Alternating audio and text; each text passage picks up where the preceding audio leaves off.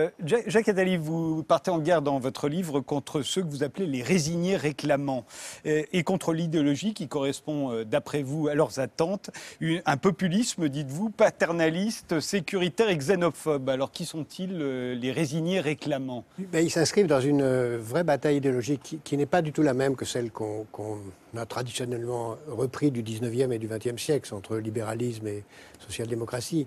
Les résignés réclamants, c'est ceux qui, dans un monde où, l'État est de moins en moins puissant, moins en moins de moyens d'agir, continuent à être résignés, c'est-à-dire à avoir renoncé à choisir leur vie, euh, et qui sont réclamants des miettes d'une richesse qui ne leur appartient pas.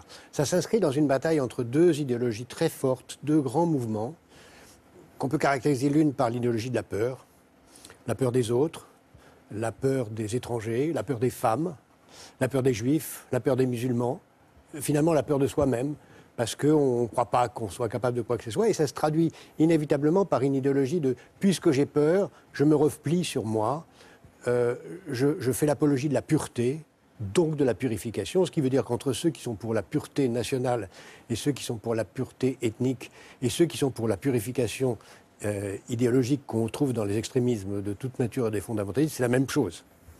Euh, donc ça, c'est l'idéologie de la peur. Et face à ça, l'autre idéologie, celle que j'essaye de, montrer comme celle qui porte l'avenir, qui est extraordinairement optimiste, c'est l'idéologie du respect. Respect de soi-même, respect des femmes, respect des, juifs, des, musulmans, des autres, ouverture et acceptation du nouveau, du changement, qui fait qu'on est inévitablement conduit à la bienveillance, à l'empathie, au courage, à l'optimisme, à la volonté de faire, à la volonté de se trouver soi-même. Parce que si on se respecte, c'est qu'on a envie de réussir sa vie. Et si on a envie de réussir sa vie, on se rend compte très vite qu'on ne peut pas réussir sa vie sans altruisme.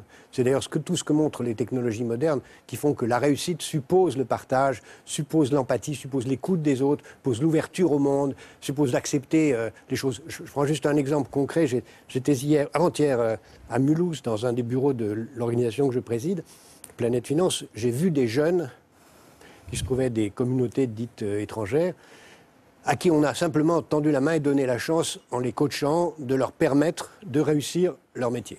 Je me souviens d'un gamin venant de Tunisie, euh, devenu euh, prof de, plongée sous-marine et maintenant un artiste photographe, etc. Et, qui, en même temps, passe une partie de son temps à, aider les autres du quartier à s'épanouir et à réussir leur vie.